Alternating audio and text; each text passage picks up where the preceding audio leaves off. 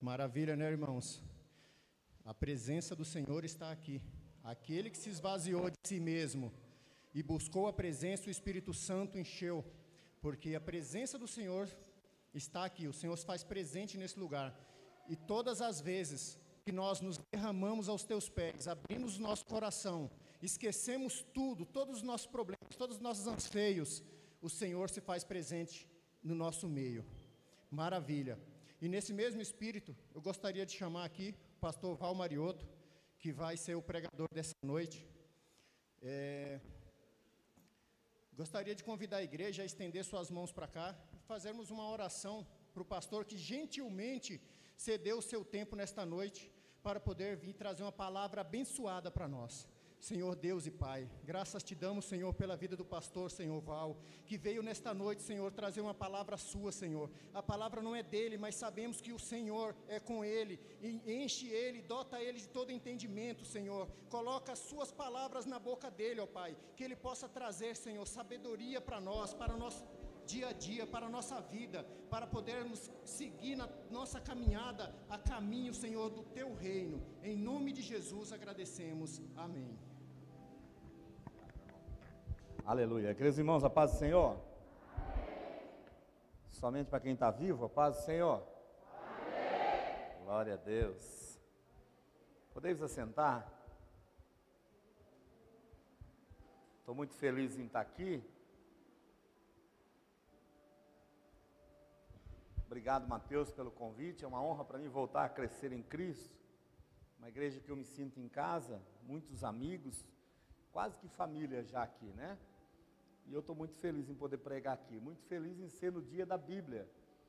É, obrigado, irmã. É, a Bíblia ela é um livro de conduta ética, moral e civil, e talvez o livro mais completo.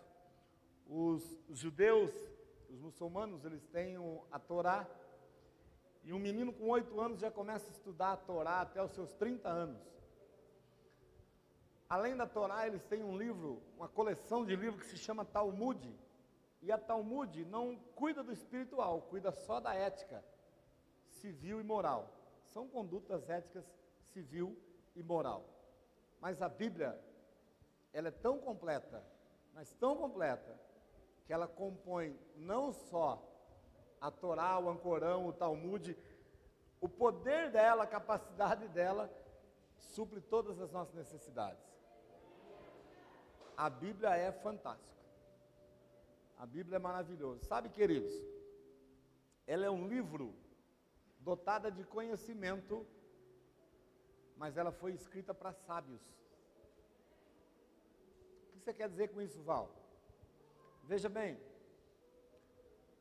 um engenheiro civil estuda por, sei lá, cinco, seis anos, talvez dez anos, Alexandre, para formular a planta de um prédio, de uma ponte, de uma casa. Ele estuda muito, ele adquire todo o conhecimento a respeito do assunto. Quanto uma viga aguenta de peso, quanto de, profunda, de profundidade precisa ser uma coluna, o engenheiro é dotado de todo o conhecimento para isso. Porém, ele não é dotado de sabedoria. Porque se você pegar um engenheiro que estudou 10 anos e colocar ele numa casa, ele não constrói ele detém o conhecimento, mas não a sabedoria. E talvez ele precise da sabedoria de alguém que mal tem a quarta série para construir o que ele colocou no papel. Tiago escreve na sua carta, no capítulo 1, versículo 22, não é sobre isso que eu vou pregar, mas por ser o dia da Bíblia, quero pegar um gancho no que os irmãos falou, não pregando em cima do que eles falaram. Ele diz assim, ó, sedes praticantes da palavra. Porque se você for só ouvinte, você está enganando você mesmo. O sábio não é aquele que conhece a Bíblia de Gênesis e Apocalipse. O que conhece a Bíblia de Gênesis e Apocalipse, Alexandre, é o que tem todo conhecimento. Mas o sábio é aquele que conhece uma página que seja e coloca em prática, e isso muda a vida dele. Você escolhe se você quer ser um engenheiro ou construtor. Você escolhe se você quer ser aquele que detém todo o conhecimento ou aquele que detém toda a sabedoria. Sabedoria é aquilo que você coloca em prática daquilo que você já conheceu. Quem entendeu, diga amém. A Bíblia detém todo o conhecimento e toda a sabedoria do universo. Já parou para pensar nisso?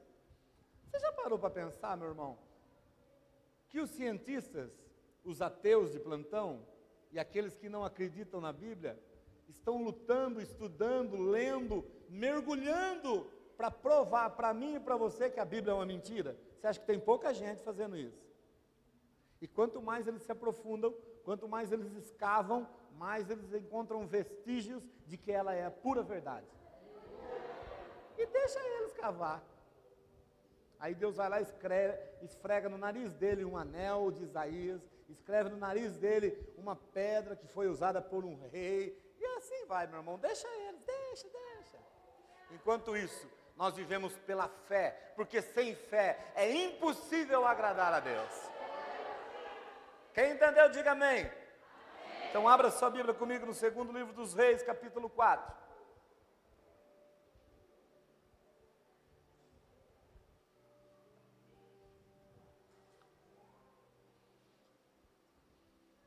E vamos entender um pouco desse conhecimento para sairmos aqui com mais sabedoria.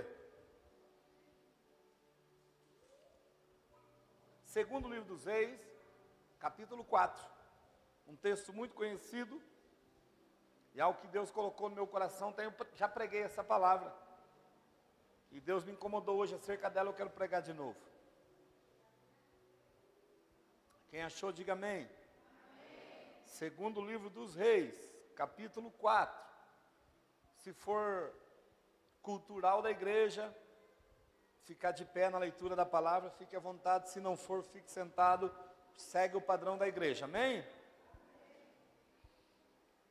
Se for hábito da igreja, se for costume, segue o padrão. Diz assim o texto: E uma mulher da mulher dos filhos dos profetas clamou a Eliseu, dizendo: Meu marido, teu servo, morreu.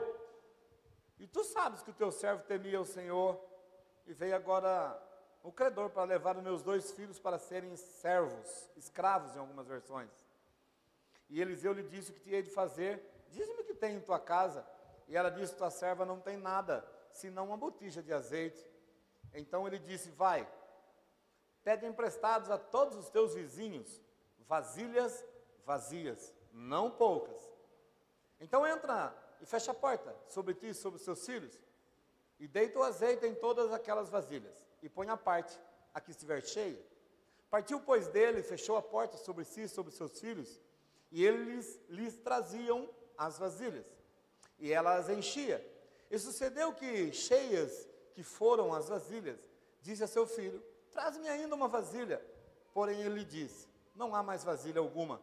Então o azeite parou. Repita comigo: o azeite parou. Então, versículo 7: Então veio ela e fez saber o homem de Deus. E disse: E ele lhe disse: Vai, vende o azeite, paga a tua dívida. E tu e os teus filhos vivei com o resto. Não fecha a tua Bíblia, não. Olha aqui para mim. Aqui termina uma história. Repita comigo: aqui, aqui. termina uma história. Olha para a tua Bíblia agora, versículo 8. Sucedeu também Repita comigo, aqui começa uma outra história. Isso. Sucedeu também que indo Eliseu a Sunem, havia ali uma mulher importante, em algumas versões uma mulher rica, a qual o reteve para comer pão. E sucedeu que todas as vezes que passava por ali, entrava para comer pão. Feche os teus olhos, não a tua Bíblia. Pai, já foi orado, mas eu quero orar uma vez mais. Graças eu te dou por essa oportunidade. Muito obrigado, Senhor. O Senhor sabe que eu não estou preparado, mas já que o Senhor me trouxe até aqui, agora usa a minha vida para a glória do Teu nome que nós possamos sair daqui com a, detendo a sabedoria e o conhecimento da Tua palavra, para que algo do Senhor entre em nossas vidas e transforme as nossas vidas. Pai, te louvo, te glorifico e te agradeço por essa oportunidade, em nome de Jesus. Amém? Sente, mas não feche a tua Bíblia, por favor.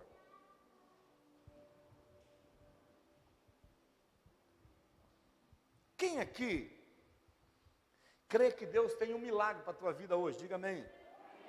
Quem aqui, quem aqui crê que o Deus que multiplicou o azeite da viúva está aqui nessa noite? Diga glória a Deus. Quem crê que esse Deus pode multiplicar na tua vida? Diga amém. amém. Quem quer receber um milagre hoje? Diga amém. amém. Isso, mas eu quero pregar para você hoje, não é um milagre.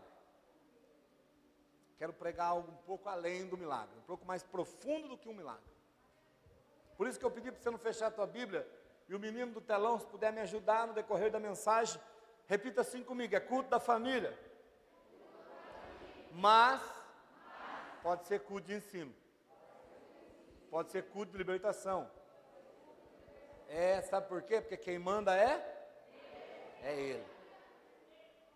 Como disse aqui o Alexandre, nós só somos mensageiros, só mordomo aqui. Nós vemos aqui disposto a servir. Agora, o que ele vai fazer, nós não sabemos não. Amém? Meus irmãos, o texto em questão é muito conhecido.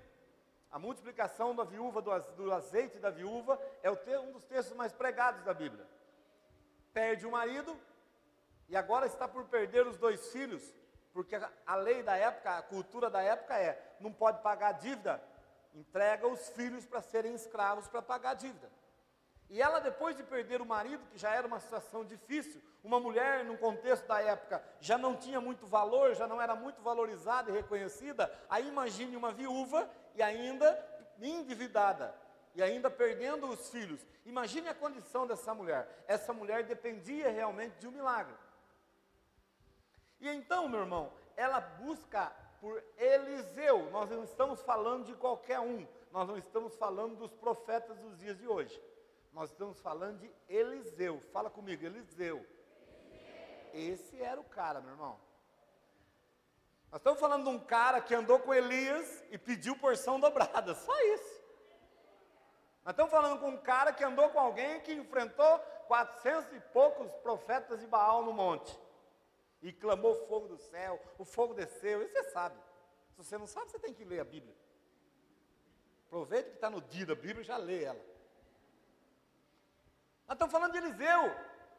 Eliseu, o profeta num contexto bíblico, ele era a representatividade do próprio Deus na terra. Não é igual esses profetas que vêm pregar hoje, não, que entrega profecia para um, carro para outro, filho para outro. Não é? Outro dia eu fui num culto, vi um profeta entregando uma mensagem, uma, uma profecia, e ele dizia assim para o casal: Deus vai entregar filhos a vocês, filhos.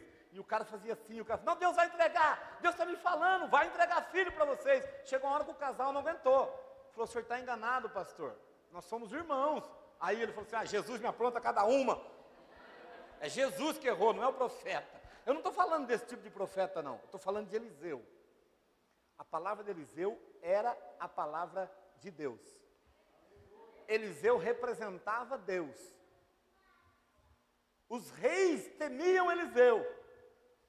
Elias e depois Eliseu. Eu estou falando de alguém que é por onde andava o povo olhava. Esse, tanto que ela reconhece. Esse é um homem de Deus, vou procurar nele. Então essa mulher passa por uma crise, ela não tem para onde ir, ela vai para Eliseu, ela diz, oh, meu marido, teu servo, morreu, teu servo. E tu sabia que ele temia o Senhor. Agora você sabe, está vindo os credores aí, meu marido me deixou uma dívida. Eu não tenho como pagar, eu vou perder também meus filhos, além de viúva, eu vou ficar sem filho agora.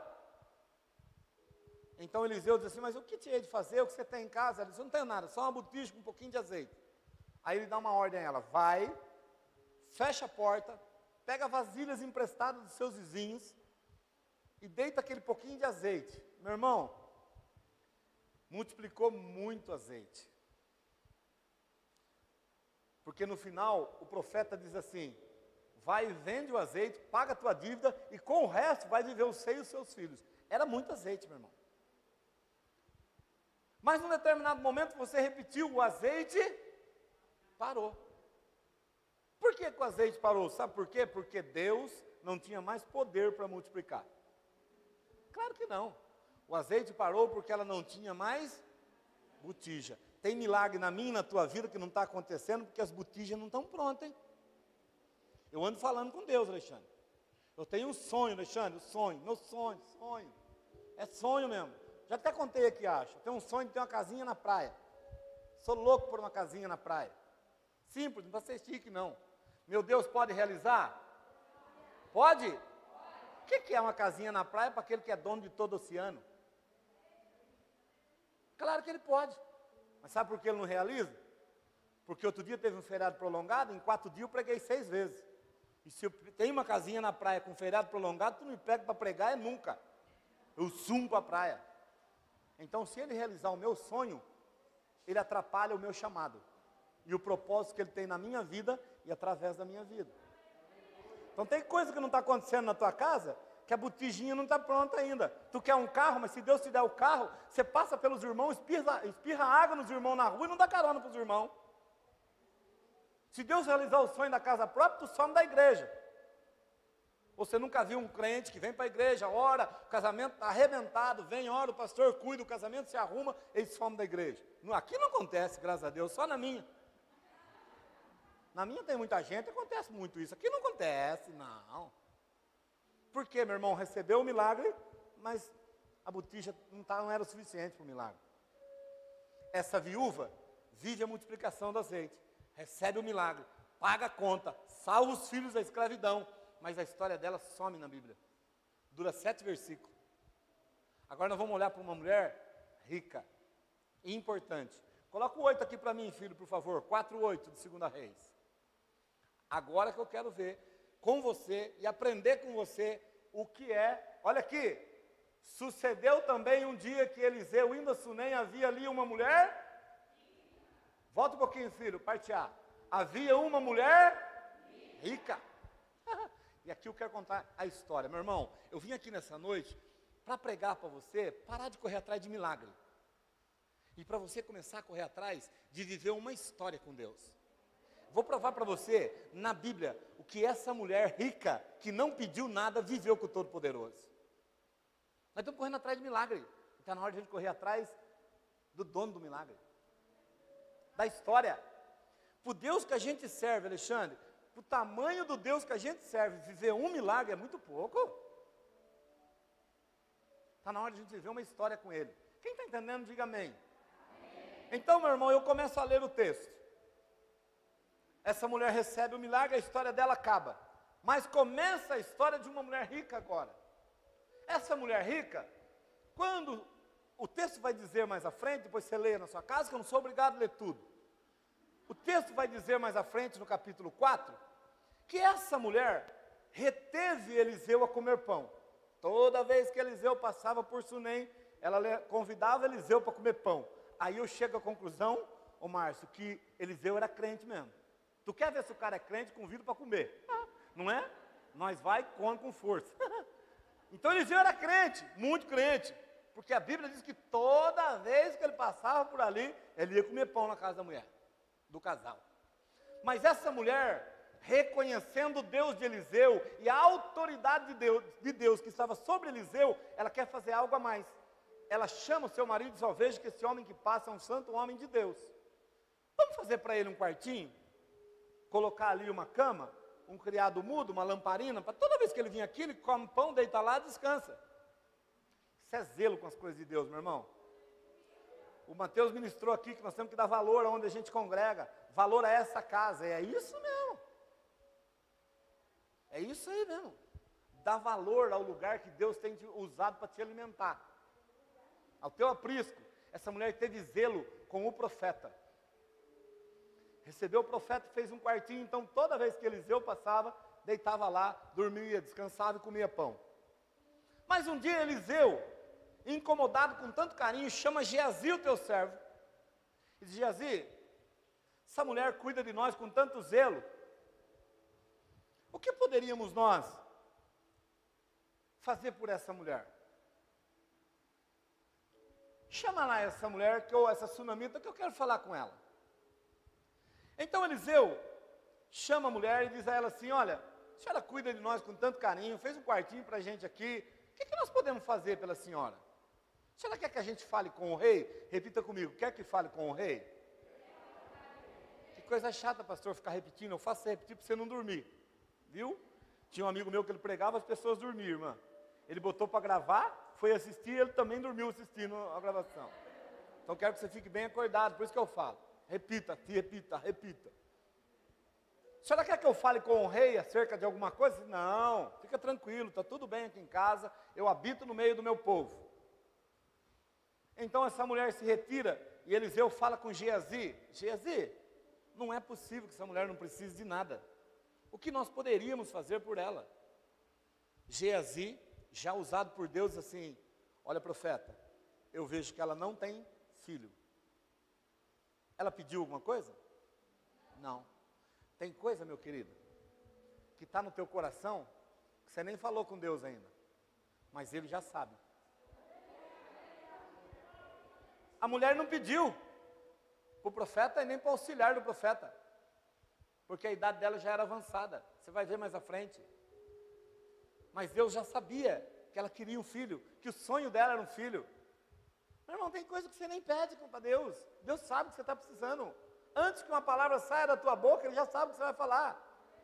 Outro dia nós fomos pregar, nós estávamos pregando junho de 2019. Dos 30 dias nós pregamos 28 para casais. Todo mundo quer fazer as coisas para casais no mês do namorado. Nunca vi. Parece que os casais só brigam no mês de junho. E um dia nós comemos estrogonofe 22 vezes, Priscila. Não aguentava mais comer estrogonofe.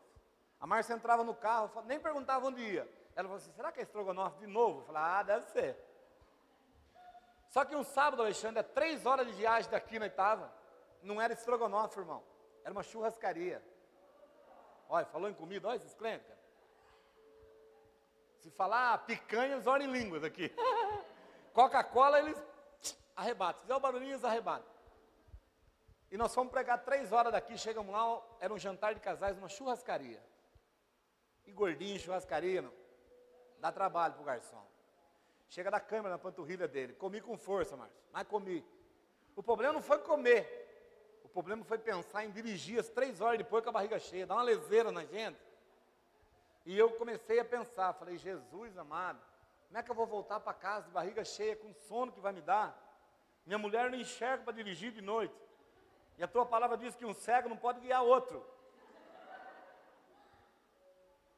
Eu não pedi nada para Deus, nada. Eu só pensei na dificuldade que eu ia enfrentar na estrada. Sorteou alguns brindes, e o último dos brindes era uma noite num resort. Adivinha quem ganhou? Não foi eu, não foi. Mas alguém que ganhou falou, pastor, Deus me incomodou para te dar, é para o senhor ir lá descansar, o senhor com a sua esposa. Eu falei, aleluia, aleluia, Priscila, que lugar de crente. Gente, a cama tinha 4 metros de largura, cara. Para eu sair do meu canto para dar um beijo de boa noite no canto da Márcia, demorou 5 minutos para chegar. Aí dei um beijo, falei, amor, dorme com Deus, estou cansado, nem vou mexer com você. Ela falou, isso é livramento para mim. Falei, ah, não pode falar assim não. Eu não pedi para Deus, meu querido. Mas Deus sabia da minha necessidade. Tem coisa que está no teu coração, você nem pediu ainda. Você só sonha. Mas Deus já sabe. Essa mulher não pediu filho. Mas olha, coloca aí para mim. É, 4,16.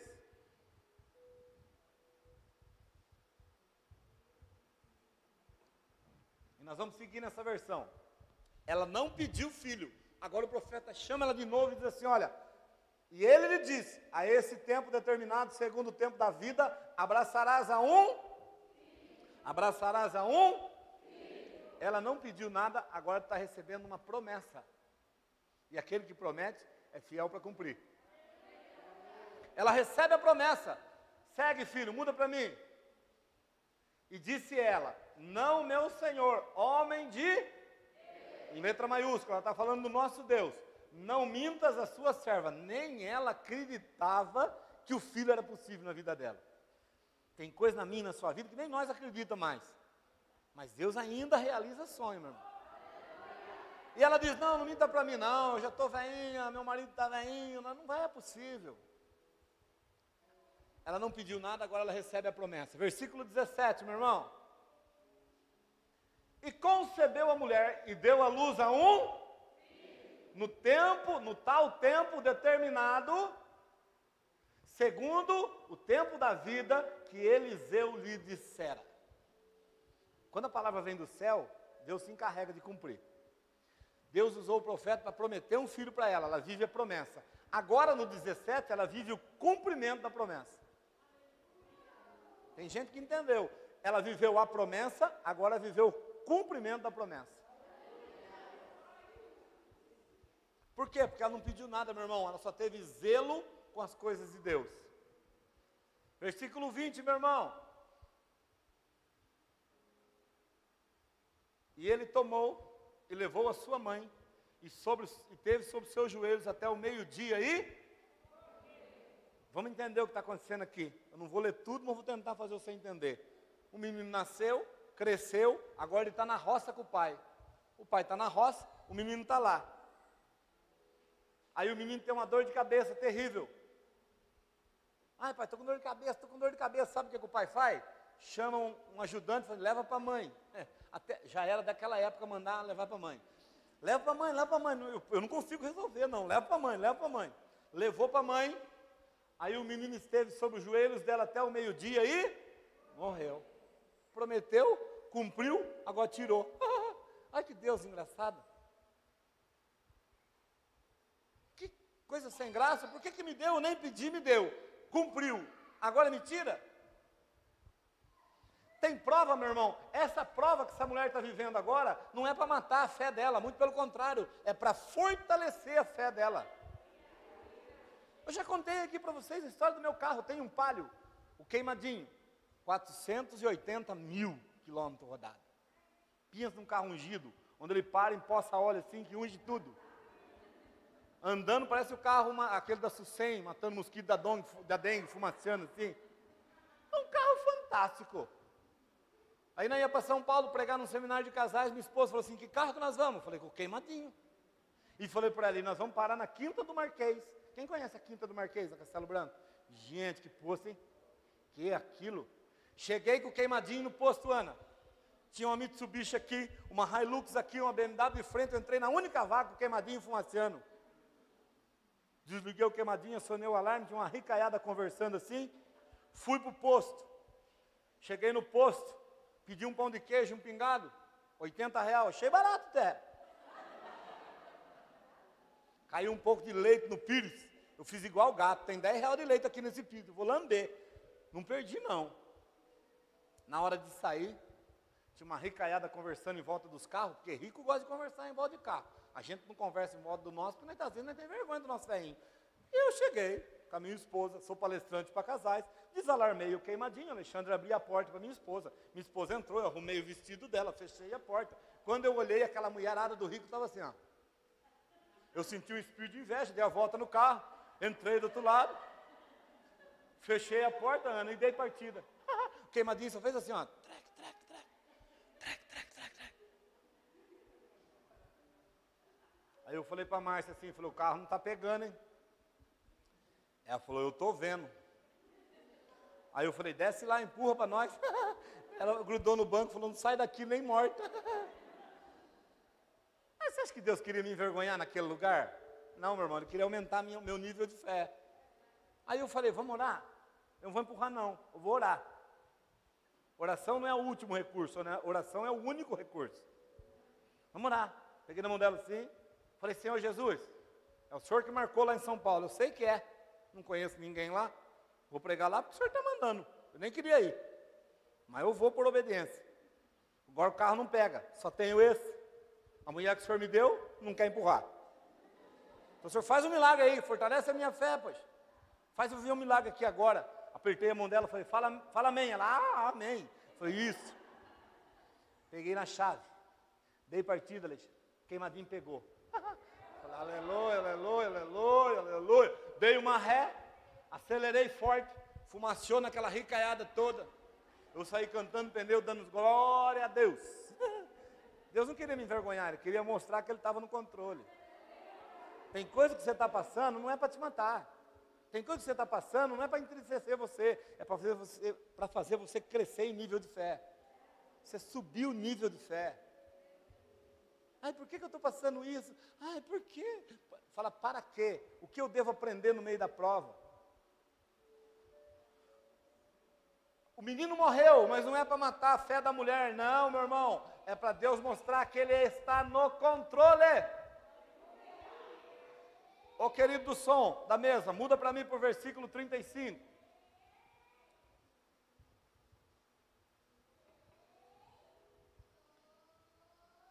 Olha lá. Depois desceu e andou naquela casa de uma parte para outra. Tornou a subir, se estendeu sobre ele. Então o menino expirou sete vezes e abriu os olhos. Versículo 37, 36. Era 35, agora é 36.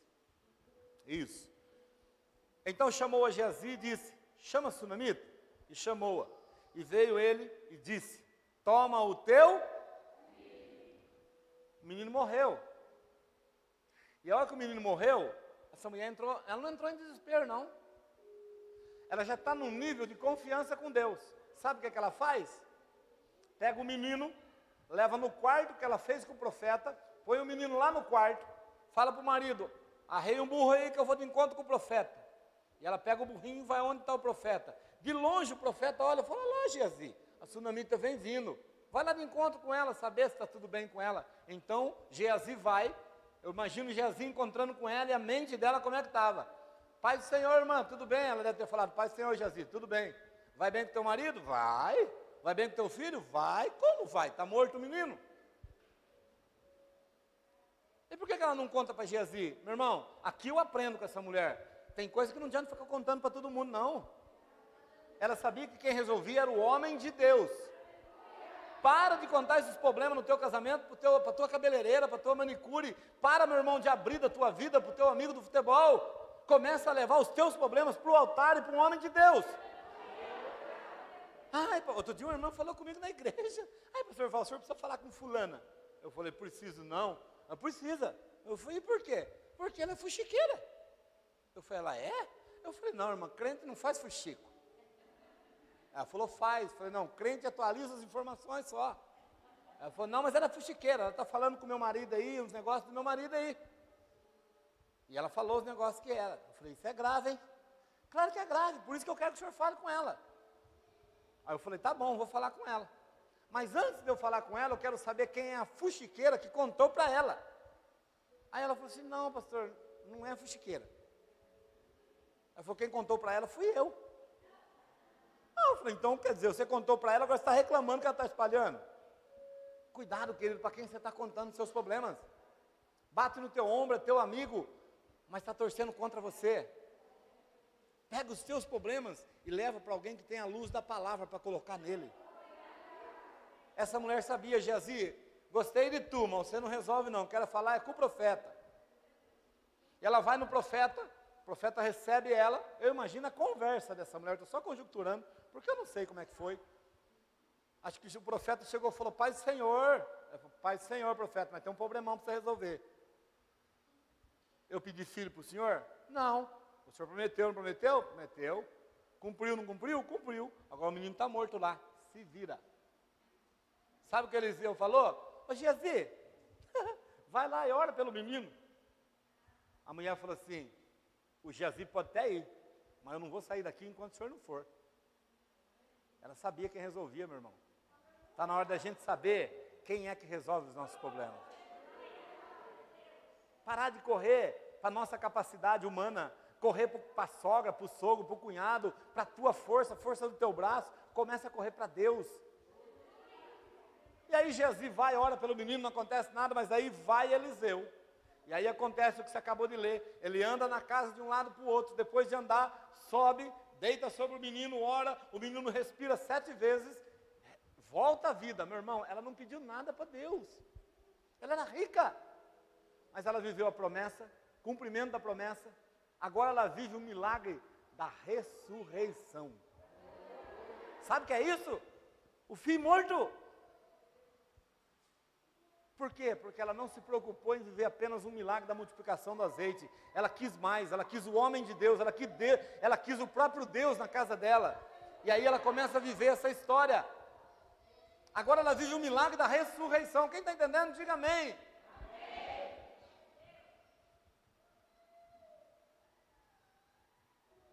Capítulo 8 de 2 Reis, me ajuda aí mesmo. Olha a história dessa mulher onde foi parar.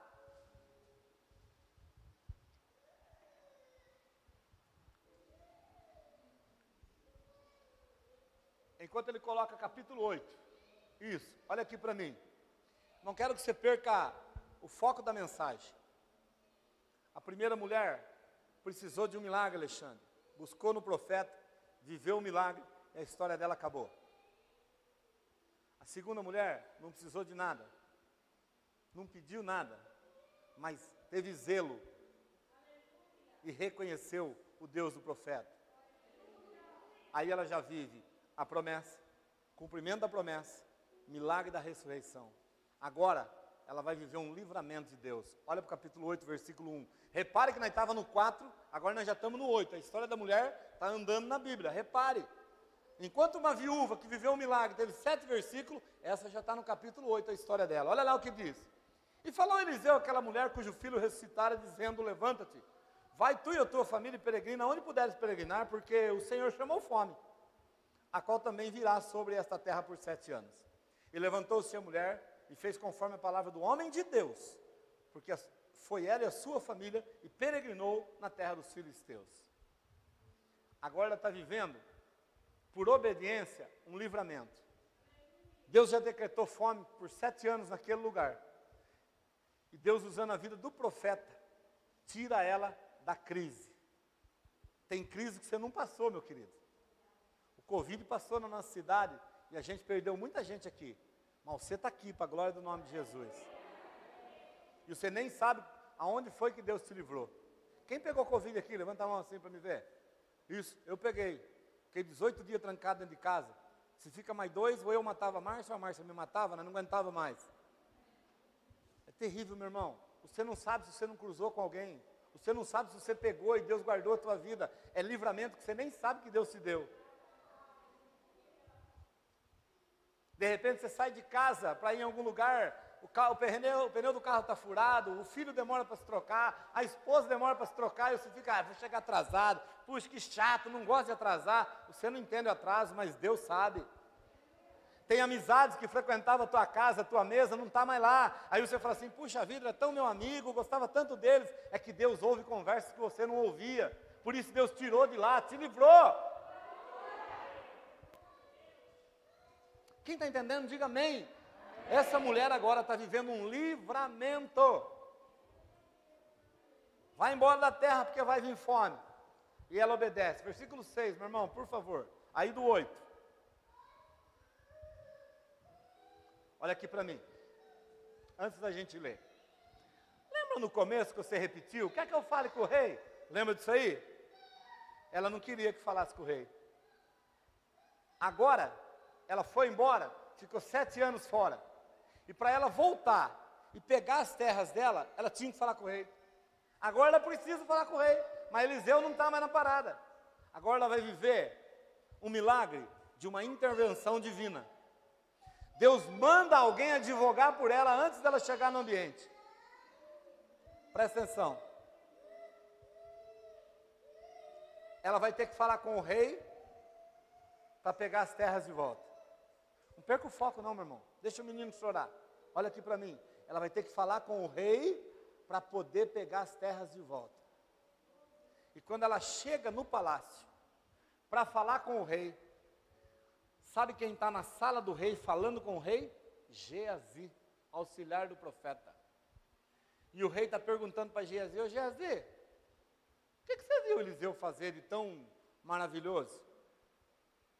Poxa, rei, eu vi Eliseu ressuscitar um menino. Aquilo foi um negócio. Nem o Mr. M fazia um negócio daquele. Quando ele conta isso para o rei, quem entra na sala? A mulher. Olha o que diz o 8,6. Então, quando a mulher entra na sala, o rei chama a mulher e fala: Vem aqui. Tudo que ele falou é verdade. Aí diz assim o texto: ó. E o rei perguntou à mulher, e ela lhe contou. Então o rei lhe deu um oficial dizendo: fazer restituir tudo quanto era seu e todas as rendas das terras até agora, que é, do dia que deixou até agora. Olha aqui para mim, ela está vivendo uma intervenção divina. Ela precisava falar com o rei, mas Deus foi tão fiel na vida dela, Deus era tanto na história dela, que antes dela falar com o rei, Deus mandou alguém para falar por ela. É o que Deus faz. Teu processo está por baixo lá no, lá no tribunal. As coisas suas. Ó, oh, vou te contar, meu irmão, você precisa saber disso. Contei ontem para os casais isso. Um dia, eu e a Márcia pagava aluguel já fazia 10 anos. E a gente estava cansado de pagar aluguel.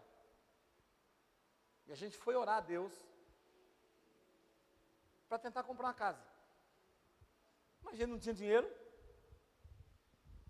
Fomos ver na Caixa Econômica Federal para financiar uma parte, tinha um pouco de fundo de garantia.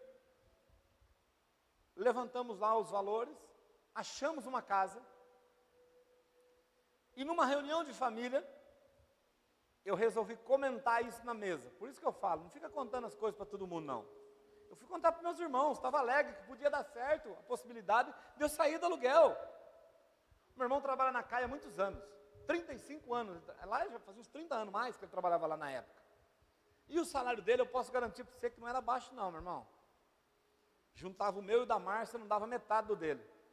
O salário dele era alto. Ele trabalhava na engenharia lá, o salário dele era bom. Eu precisava financiar a casa praticamente inteira.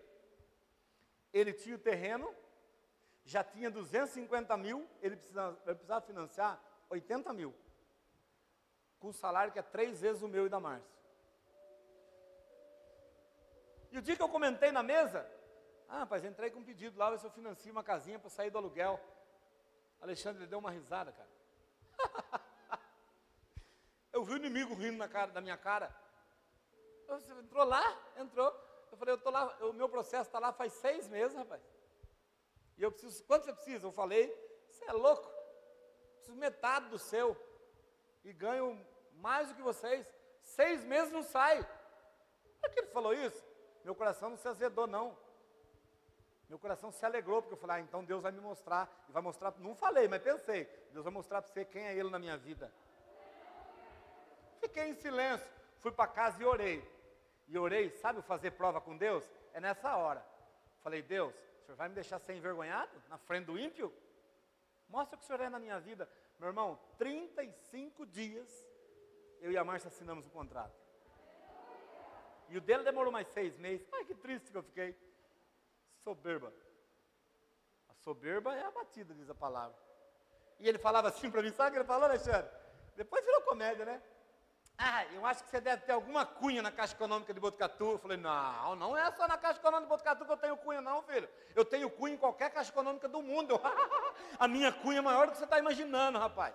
Minha cunha entra em qualquer lugar, em tribunal, em Caixa Econômica, em Banco Central. A cunha que eu tenho entra em qualquer lugar.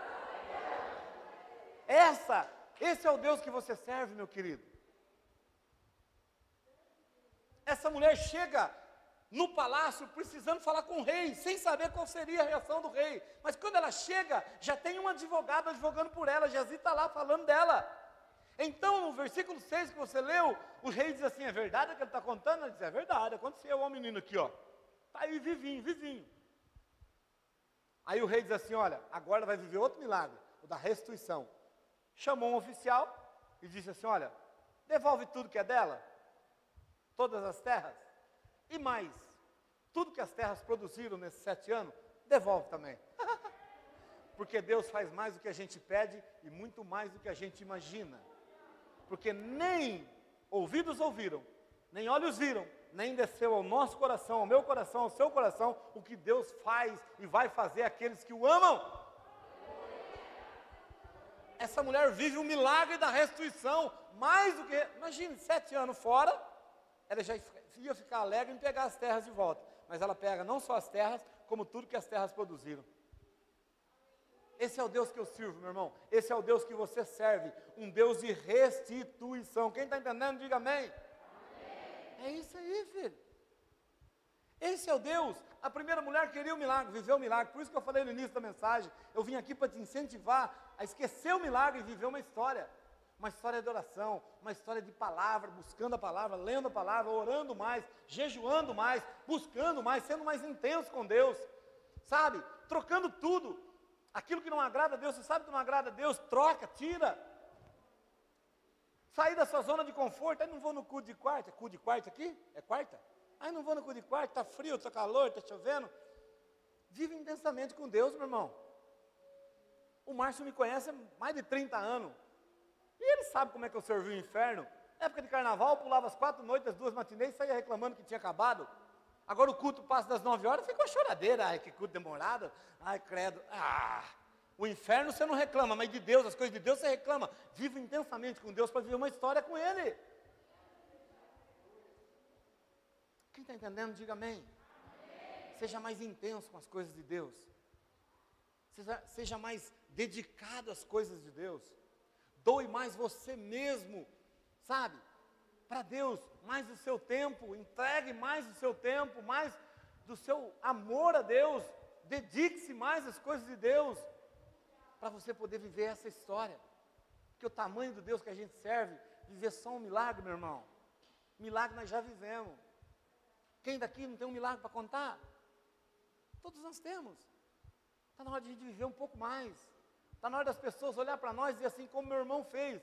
Tu tem cunha? Eu falei, tenho. Eu falei, não é pequena não, é grande. Ah, se você quer enxergar Deus na minha vida, você enxerga. Se você não quer, problema seu, fique cego. Mas que Ele está na minha vida, Ele está.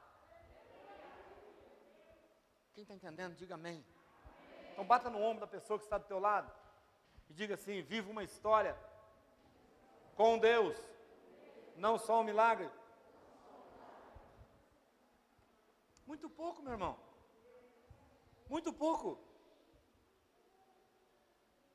Acho que eu não preguei aqui, mas eu, em julho desse ano, eu sofri um acidente. Quero contar para vocês para terminar a mensagem. Já deu a mensagem. Eu sofri um acidente, caí de uma altura, acho que dessa altura aqui mais ou menos, eu caí de costa. E nem bêbado eu estava, que era de manhã, não tinha bebido. E caí, puxei uma máquina de 80 quilos ainda para cima de mim. Não tinha como a máquina não cair em cima de mim. Quebrei cinco costelas, quebrei a alça de uma vértebra. Estou andando por causa de um centímetro. Não, estou andando que Deus resolveu deixar eu andar. O médico falou assim: é, você vai andar por causa de um centímetro. Eu falei, não, doutor, eu vou andar porque Deus é na minha vida.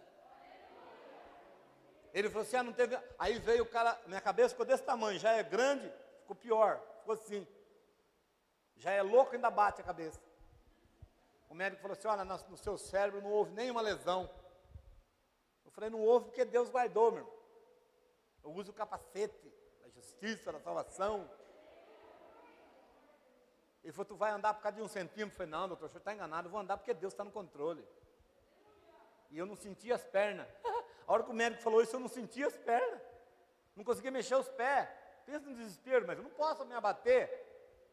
Um ímpio falando que eu vou andar. Ah, você não fez nada, só, só lesionou. Você tá, não está sentindo porque a pancada foi muito forte. Mas não deu nem uma lesão na medula. Por um centímetro. Eu falei, não, é por uma cruz, eu falei para ele. Porque eu estou vivendo uma história com ele, meu irmão. Uma história. Não estou aqui para viver de passagem. Não estou aqui para viver um milagre. Estou aqui para viver uma história. E depois da história, a eternidade. Aonde eu quero chegar no céu e ser recebido pelo Cordeiro, dizendo assim: entra, bendito de meu Pai. É isso que eu quero. É isso que nós temos que desejar. Parar de vir para a igreja achando que Deus pode nos oferecer alguma coisa, Ele já nos ofereceu o Filho dele. Viva uma história. Quem está entendendo, diga amém. Sofri, Márcio, sofri igual cachorro, gato ensacado depois do acidente. Mas você pode perguntar para minha esposa, não me viu murmurando, não. Sofri porque eu não conseguia levantar, me deram um remédio forte, me ressecou, não conseguia fazer cocô. Ah, fazer cocô é meio gay, não conseguia cagar. Outro dia eu fui no banheiro, estou lá fazendo não conseguia fazer força porque doía costela. E não conseguia. Eu fiquei lá. Chegou uma hora que doía tanto que eu falei, eu estou parindo um coco. Aí fui ver uma bolinha desse tamanho, falei, sangue de Jesus tem poder, vou morrer com esse negócio. Mas Deus me guardou em tudo, meu irmão. Estou aqui contando isso para você só para fortalecer a tua fé. Só para fortalecer a tua fé. Deus ainda faz milagre. Deus ainda faz milagre. O Deus de Sunamita está aqui nessa noite. O Deus que multiplica azeite está aqui nessa noite. Só que você, Se você só quiser multiplicar o azeite, ele multiplica e acaba a tua história. Agora, se você quiser uma história, ele está disposto a viver uma história com você. Você entendeu a mensagem? Fique de pé. Quero orar por você.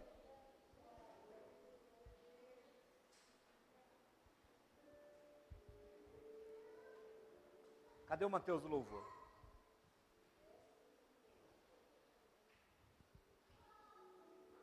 Deus restituiu tudo para essa mulher e mais ainda. Mais. Sabe, querido, eu não tenho nada. Nada, nada. Tem uma casinha para morar, um carrinho velho para andar. Só. Mas o que eu tenho de mais valor é um lugar reservado para mim lá no céu. No ano passado fui num culto de Santa Ceia na minha igreja em Bauru. Cheguei atrasado, parei o carro num lugar ruim lá, Márcio. Os caras me estouraram o vidro do carro. É um lugar onde ficam alguns usuários de droga lá. Eles me estouraram o vidro do carro. Levaram 300 reais que estava escondidinho embaixo do console. Levaram meu óculos de sol. E levaram meu tablet que eu usava nas, nas palestras para casais. Fiquei muito triste. Perdi o dinheiro, perdi o óculos e perdi o tablet. Mas oramos, abençoamos a pessoa. Segue a vida. Deus restitui, meu irmão. Posso garantir isso para você. Alguns meses depois me liga um casal, um mês depois me liga um casal que a gente cuidou. Pastor Val, vem aqui em casa. Quero fazer uma janta. Pensei, falei, convidou eu para ir em casa porque é demônio, né? Convida pastor para ir é demônio. Ou é briga. Cheguei lá, não era nem briga nem demônio. Era janta. Depois da janta me deu um envelope. Falei, pastor, Deus me incomodou para eu te dar essa oferta. Amém, irmão? Deus abençoe. Eu orei para multiplicar na vida dele. Quando eu olhei, 300 reais. Passou-se um tempo, um irmão liga, um outro irmão, pastor, vem aqui em casa. Pensei, falei, é briga, ou o demônio. Não era também, é a janta. Falou, pastor, o senhor lembra que alguns anos atrás o senhor orou para mim? Fazia uns cinco anos já. O senhor orou para mim por uma causa minha na justiça? Eu falei, lembro, eu lembrava nada. Não lembro nem o que eu comi no almoço, vou lembrar o que eu orei cinco anos atrás. Foi então, pastor, saiu a causa, eu ganhei. Falei, aleluia, glória a Deus. Falei, Deus me incomodou essa semana para eu te dar um presente. Falei, pois dê, Deus me incomodou, dê logo.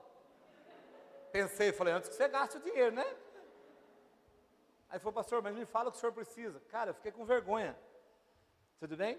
Fiquei com vergonha de falar para ele o que eu precisava. Falei, irmão, vai orar aí, Deus vai ministrar no teu coração que você vai me dar. No outro dia ele me ligou e falou, pastor, eu já orei. E Deus colocou no meu coração que é algo que o senhor está precisando para usar na obra.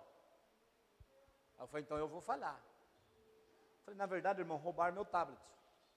Mas que tablet que era, pastor? Eu falei, era um Samsungzinho velhinho, porcaria. Ele falou, quanto custa? Eu vou falar em valor para o cara. Eu falei, ah, uns reais assim, alguma coisa. Quanto? Ah, sei lá, reais, alguns reais. Falou, pastor, fala o preço. Aí ele me ligou, achou na internet, me ligou, falou, pastor, dá uma olhada nesse aí. É aquele da maçãzinha, sabe? Aí eu falei, tu vai comprar esse aí? Falou, Deus mandou eu comprar, pastor. Eu falei, aleluia, aleluia, aleluia, aleluia. Foi então obedece, obedece, obedece. Me deu da maçãzinha, gente. Aí outro dia estou levando minha mãe para fazer o óculos, uma ótica de um amigo que eu tenho aqui, um casal de amigos que eu tenho, que a gente também ajudou eles há um tempo atrás aí no casamento. Quando eu entro na ótica, eu falo, pastor Val, ainda bem que o senhor veio. Faz tempo que eu estou esperando o senhor aqui na ótica. Quero te dar um presente. Eu falei, dê, dê logo, dê logo, não mude ideia não. Falei, Deus mandou eu dar um óculos de sol para o senhor. Daí eu pensei, poxa, 300 reais. O tablet, agora o óculos de sol, eu falei, ah, não. Aí, irmãos, eu tinha, o Márcio, eu tinha um óculos de sol de 200, cara. Paguei em três vezes ainda. E eu comecei a olhar os óculos de duzentinha.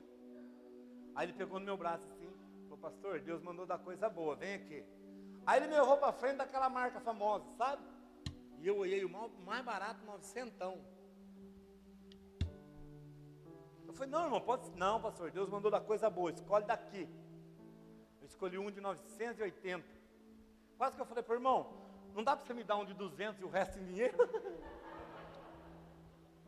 Deus é Deus fiel. E Ele está disposto a viver uma história com você. E se você perdeu, Ele está disposto a restituir mais do que você perdeu. Mas Ele quer viver com você uma história. Quem entendeu, diga amém. Feche os seus olhos, vamos adorar o Senhor. Feche os seus olhos.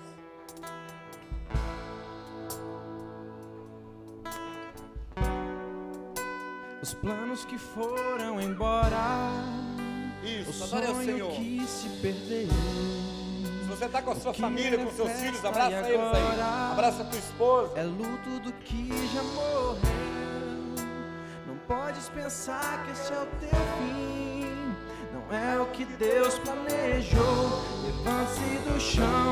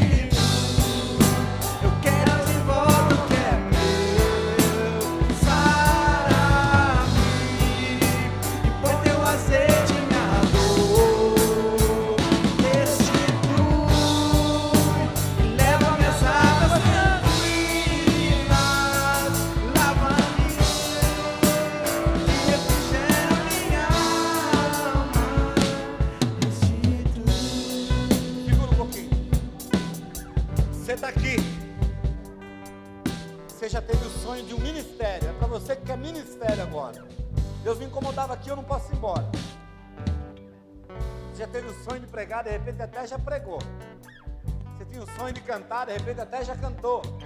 Você tinha o sonho de ser do círculo de oração, de repente você até já foi. Mas parou no meio do caminho, magoado com o pastor, com o líder, ou você se acomodou no meio do caminho.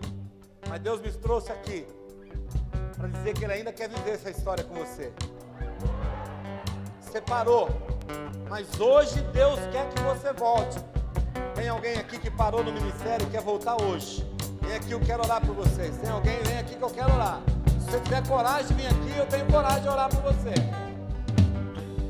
Não, pastor, eu parei, eu não estou pregando mais. Pastor, eu, eu fazia, não faço mais.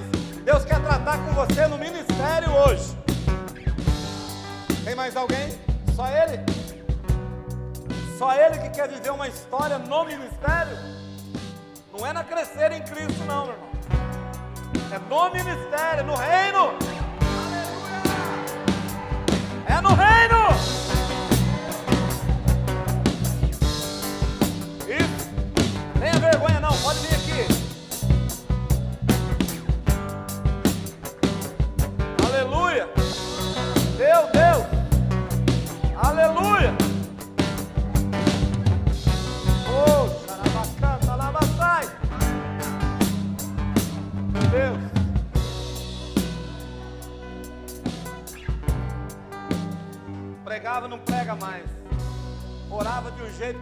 Mais. Cantava de um jeito que não canta mais. Multiplicou o azeite. Viveu o milagre. Mas hoje Deus está chamando para viver uma história. Meus irmãos, você que veio à frente, você que está aí, presta atenção nisso. A grande estratégia do inferno, Mateus, não é te parar. Ele quer que você continue. A grande estratégia do inferno não é que você saia da igreja e ele mate a tua fé. Ele quer parar você, porque ele sabe o poder de Deus através de você.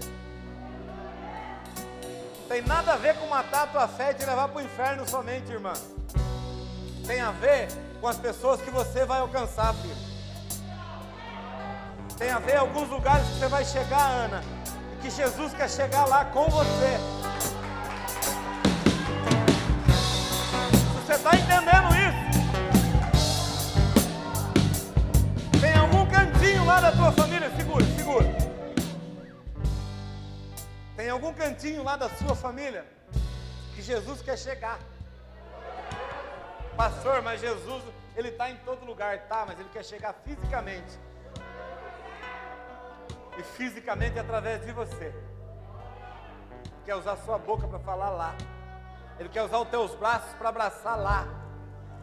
Ele quer usar o teu choro para chorar lá. Tem nada a ver. Embora ele quer nos levar para o inferno, mas esse não é só esse o interesse dele. Ele quer parar eu, ele quer parar o Mateus, mas não porque simplesmente ele quer a gente no inferno, Alexandre. É que ele sabe que você vira na mão do Todo-Poderoso. Ele quer que você fique acomodado mesmo, feliz na igreja, goste mais de crescer em Cristo, sinta a presença de Deus, aprenda a palavra, ponha a palavra em prática na minha vida, mas olha, está ótimo aqui para mim. A viúva viveu o milagre, que maravilha, glória a Deus pelo milagre. Mas a rica não se contentou com o milagre. De repente você está vivendo a salvação mas dá para ter algo a mais do que a sua salvação. Dá para salvar os teus filhos, dá para salvar o teu irmão, dá para salvar a tua irmã, dá para salvar o teu amigo, teu pai, dá para você falar de Jesus. Tem a ver com o que Deus quer fazer através da tua vida. Amém? Vamos orar, estenda suas mãos para cá. Vamos orar pelos nossos irmãos. Olha quanto ministério aqui parado.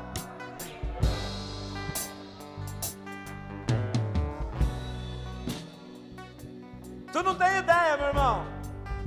Mas Satanás tem. Tu não tem ideia, irmã. A potência que você é na mão do Todo-Poderoso.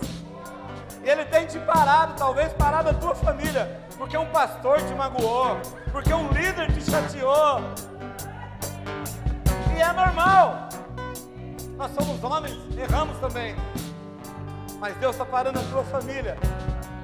O Satanás está parando a tua família porque Ele sabe a bomba que vocês são no inferno na mão do Todo-Poderoso.